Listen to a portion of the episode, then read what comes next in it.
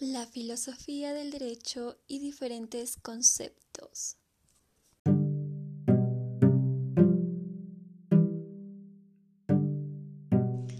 Existen en todo ámbito diferentes puntos de vista y la filosofía del derecho no es una excepción, por ende encontramos diferentes conceptos desde diferentes filósofos, como Víctor Catrain, quien hace referencia a la relación entre el derecho natural y el derecho positivo, así como Rodolfo Stamler, cuyo enfoque es en aquellas doctrinas jurídicas que tienen un alcance absoluto, y Giorgio del Vecchio, este último enfatiza en el hecho de que la filosofía del derecho se va a clasificar en tres investigaciones.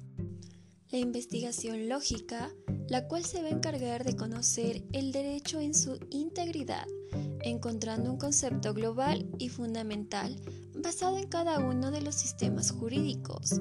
Segundo, la investigación fenomenológica, cuya finalidad es el estudio histórico, tratando de encontrar el origen y evolución del derecho.